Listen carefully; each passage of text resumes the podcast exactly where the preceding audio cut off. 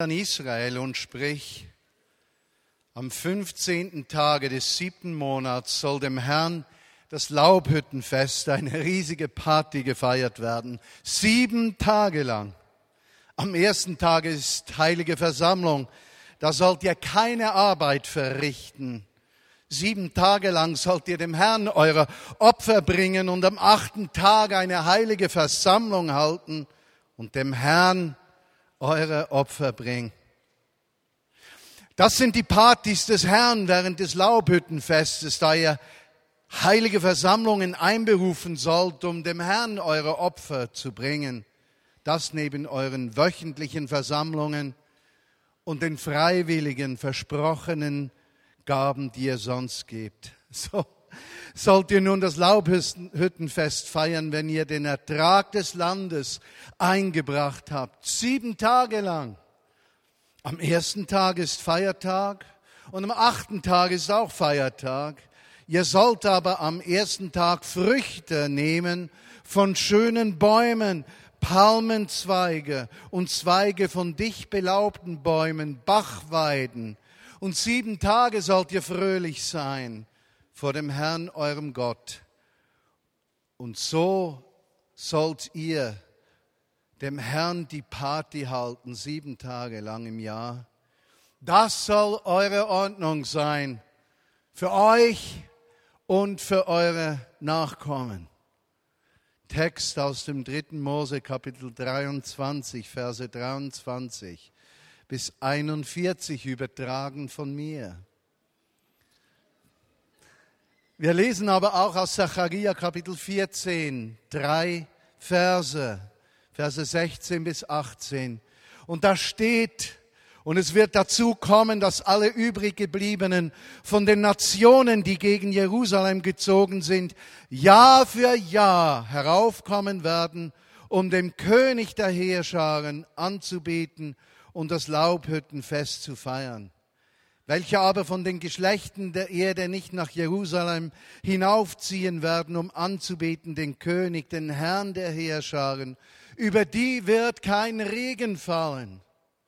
Und wenn das Geschlecht der Ägypter nicht heraufkommen will, dann wird auch über sie die Plage kommen, mit welcher der Herr die Heiden schlagen wird, die nicht heraufkommen wollen, das Laubhüttenfest zu feiern. Was feiern wir? Wir feiern im Grunde genommen nichts anderes als Dankbarkeit.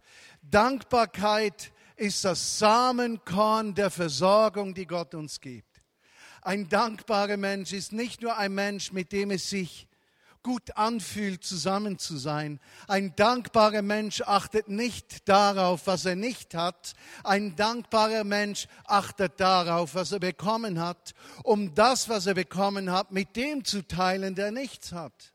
Ein Mensch, der nicht dankbar ist, hat nichts zu teilen, weil er in seinem Mangel an Dankbarkeit immer zu wenig hat, um dem Nächsten auch etwas zu geben. Wir feiern eine Party heute.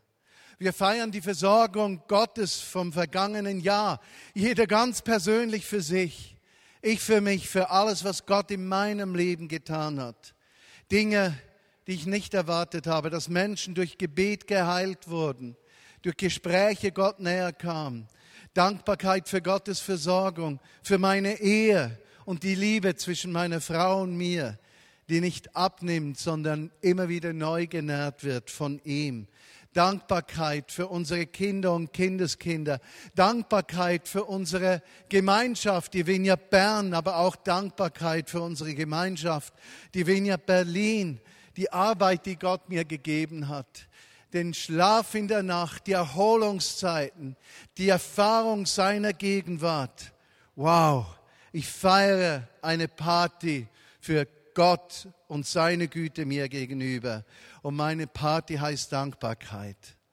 Wir feiern die Tatsache im Laubhüttenfest, wie wir gehört haben, mit dem Volk Israel, das diese Party auch feierte, aus Dankbarkeit, dass sie aus der Gefangenschaft aus Ägypten herauskamen, um hinzugehen in das verheißene Land.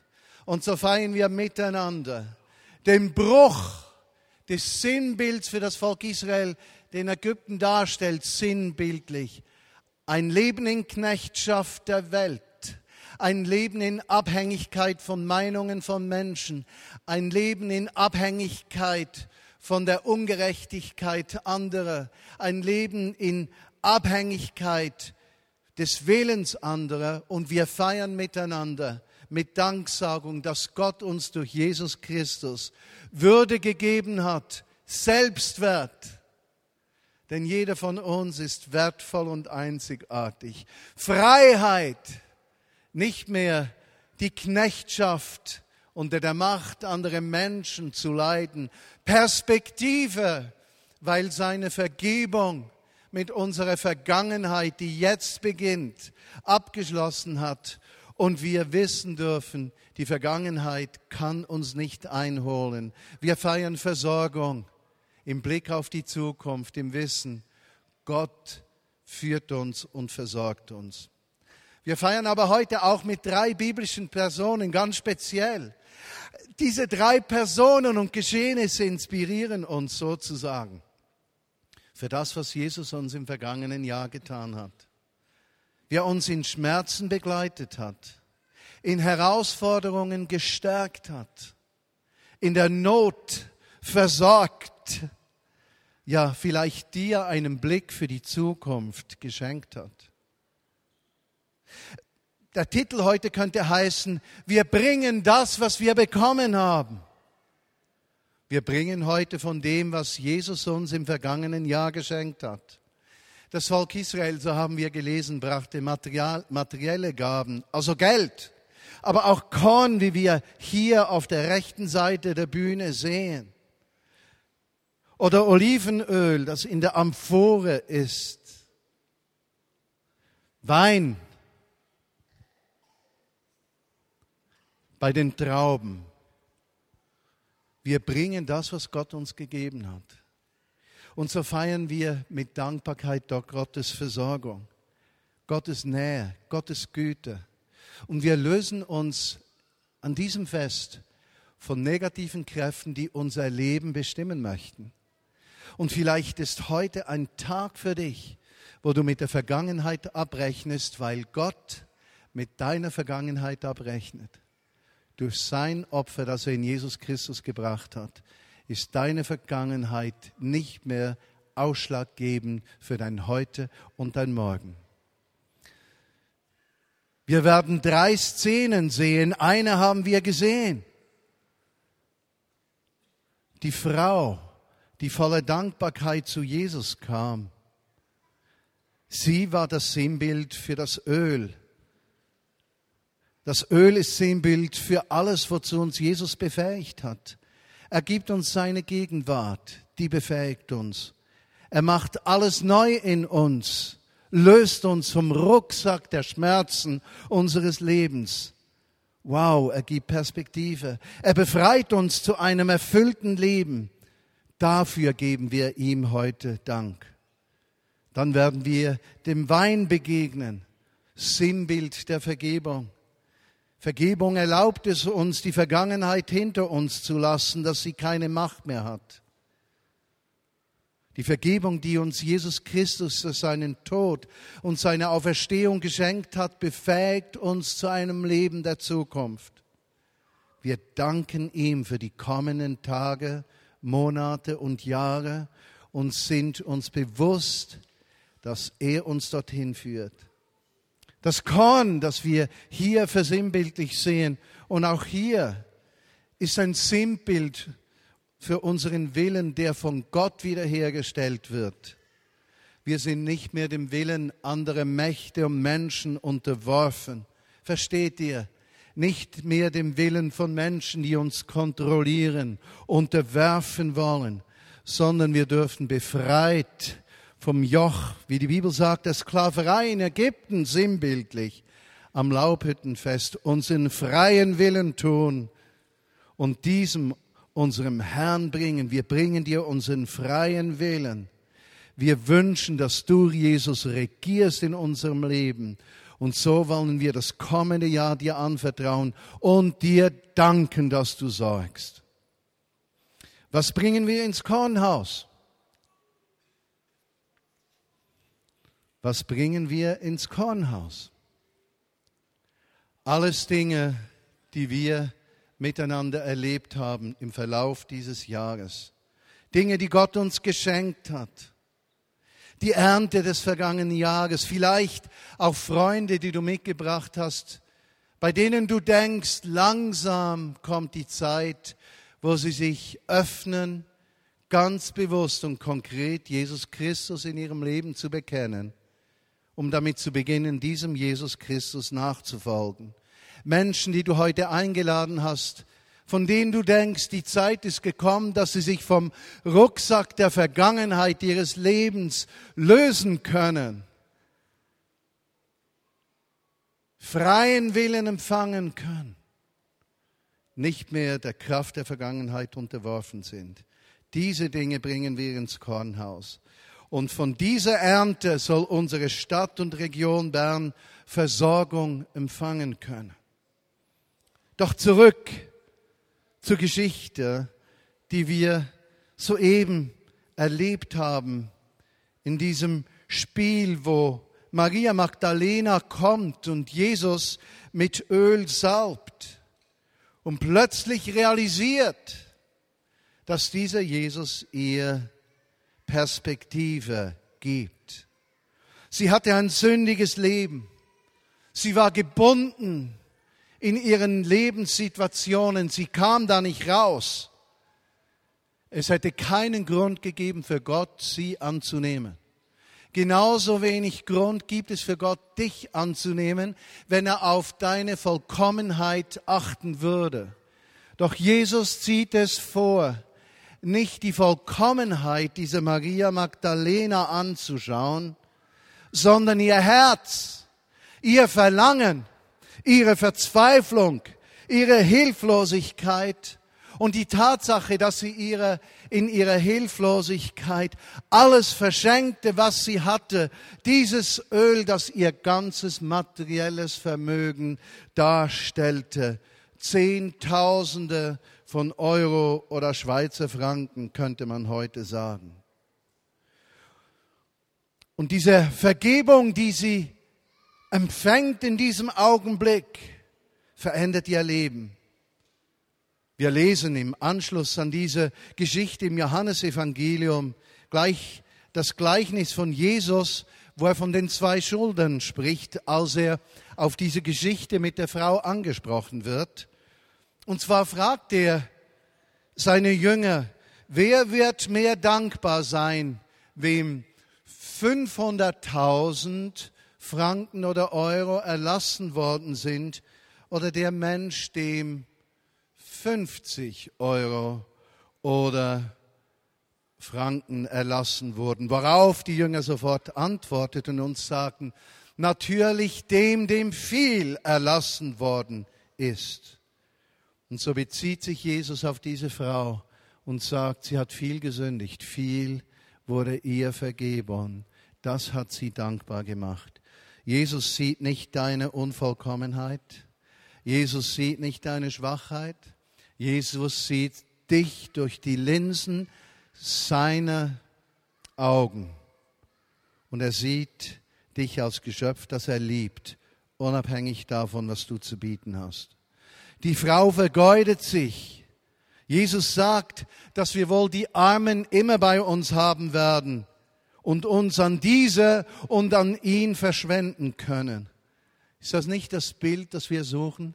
Berufung der Vineyard Bern heißt, wir verschwenden uns an Jesus und wir verschwenden uns an die Armen.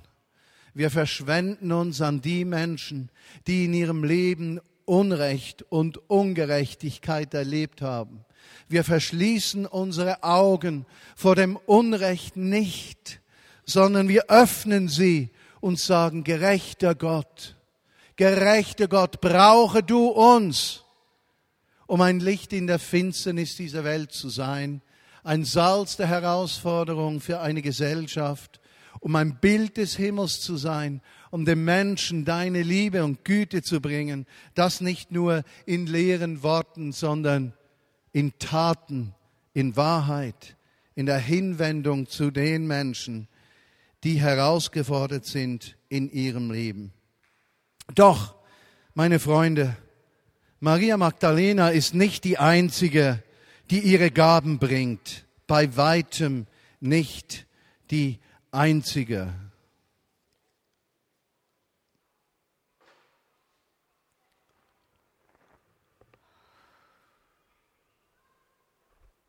Gib mir einen Schluck Wasser.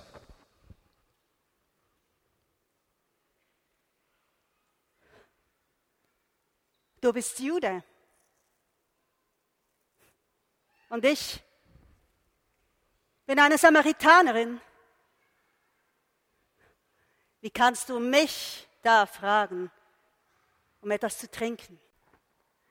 Wenn du wüsstest, was Gott schenken will und wer dich jetzt um Wasser bittet, dann hättest du ihn um Wasser gebeten und er hätte dir lebendiges Wasser gegeben.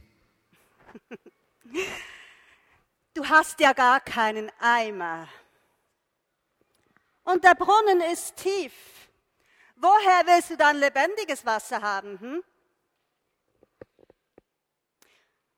Unser Stammvater Jakob hat uns diesen Brunnen hinterlassen. Er, seine Familie, seine Söhne und seine ganze Herde tranken aus ihm. Du willst doch nicht etwa sagen, dass du mehr bist als Jakob?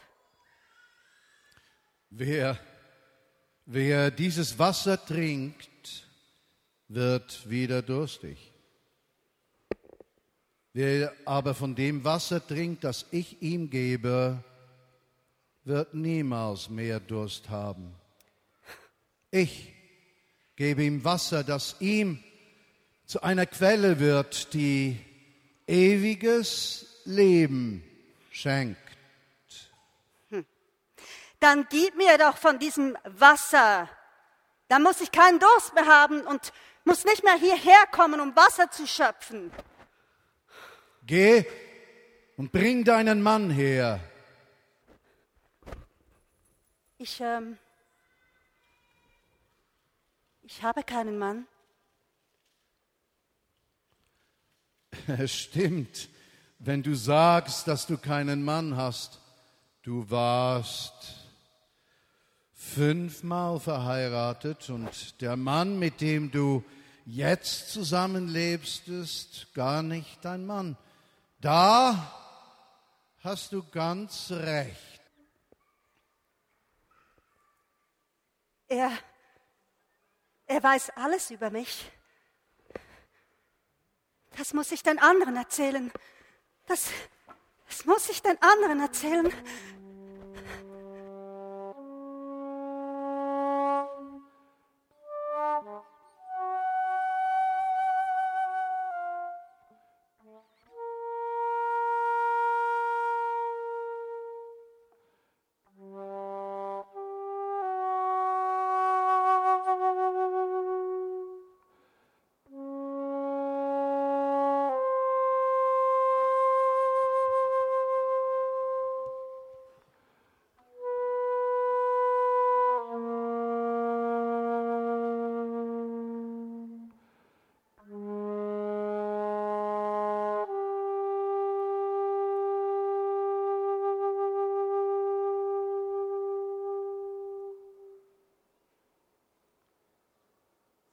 Und Jesus macht dem Menschen keinen Vorwurf. Die Frau am Brunnen von Johannes 4, was hat sie zu bringen? Alles, was sie zu bringen hat, ist die Realität und Wahrheit eines nach Leben dürstenden, zerbrochenen Lebens. Eine Frau, deren Leben unterbrochen wird von Jesus unerwartet. Doch nicht nur das. Das Wasser symbolisiert die Zeit, in der jeder Mensch lebt. Geschehnisse unseres Lebens, sie fließen wie ein Fluss hin zum Meer. Der Wein ein Sinnbild für Vergebung. Und ist es da nicht einzigartig, dass Jesus im Johannesevangelium Kapitel 2 Wasser in Wein verwandelt? Vergebung über den Geschehnissen des Lebens?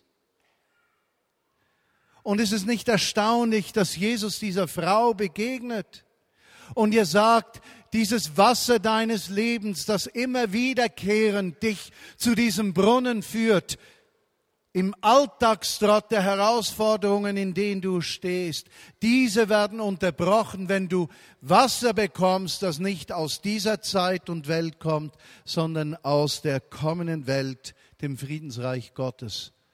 Ich habe dieses Wasser zu geben, das deine Seele nie mehr wird dürsten lassen, Versorgung, die du nicht gekannt hast. Doch interessanterweise ist diese Geschichte an, so scheint es wenigstens, eine kleine Bedingung gebunden, nämlich Ehrlichkeit, Wahrheit. Und als Jesus zu ihr sagt, fünf Männer hast du gehabt und den, den du heute hast, ist nicht dein Mann, verteidigt sie sich nicht, rechtfertigt sie sich nicht, sondern sie sagt, er weiß alles. Und in dieser Bereitschaft, sich erkennen zu geben, liegt der erste Schritt zur Vergebung. Die Frau empfängt Vergebung. Es revolutioniert ihr Leben. Sie kriegt Perspektive. Sie geht zurück in ihr Dorf und erzählt jedem, was geschehen war. Hält das nicht zurück. Nein, diese God Story, ja, diese God Story, von der muss jeder wissen. Jeder, aber auch wirklich jeder muss diese God Story erfahren. Und so heißt es dann in Kapitel 4, Vers 39 bis 42. Und aus jener Stadt aber glaubten viele Samaritaner an ihn, um der Geschichte der Frau willen, die erzählte, er hat mir alles gesagt, was ich getan habe. Als nun diese Leute, die Samaritaner, zu ihm kamen, baten sie ihn, bei ihnen zu bleiben, und er blieb zwei volle Tage mit ihnen zusammen. Und noch viel mehr Menschen glaubten um seine Worte willen. Und zu der Frau sprachen sie, jetzt glauben wir nicht mehr, weil wir deine God-Story gehört haben.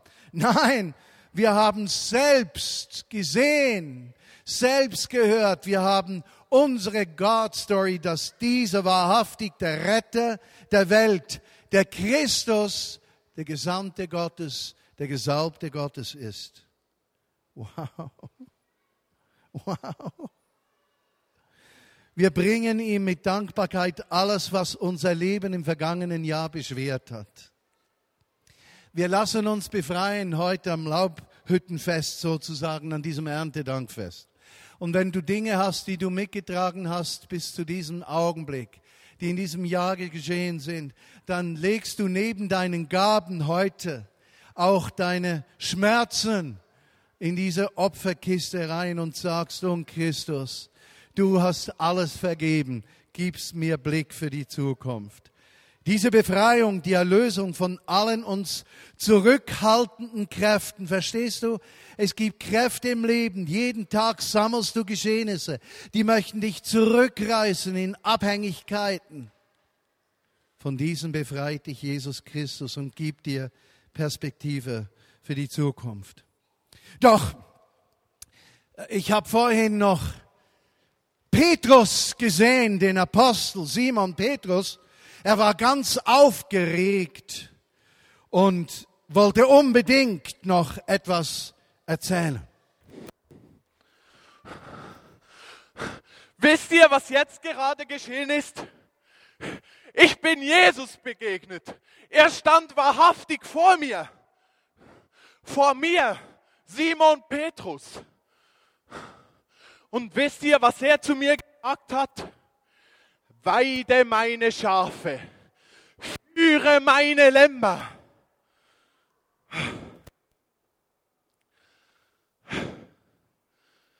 Ihr müsst nämlich wissen, Ich, der starke Simon Petrus, ich habe Jesus verleugnet in der Nacht, als er verhaftet wurde. Und was ich erwartet habe, ist, dass er sich von mir abwendet. Doch das Einzige, was er mich gefragt hat, Simon Petrus, liebst du mich wirklich? Weide meine Schafe, führe meine Lämmer, liebst du mich wirklich?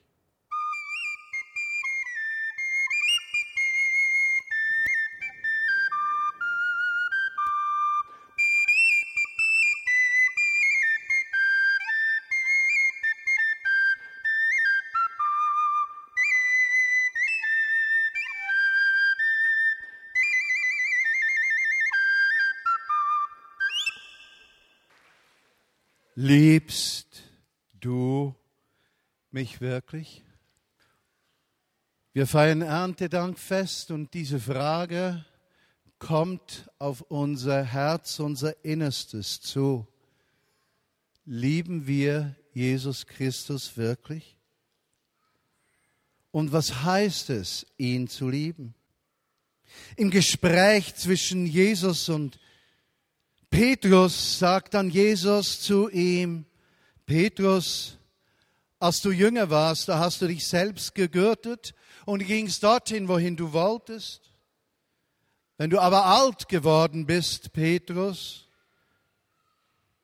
wirst du deine Hände ausstrecken und ein anderer wird dich gürten und führen, auch wohin du nicht willst.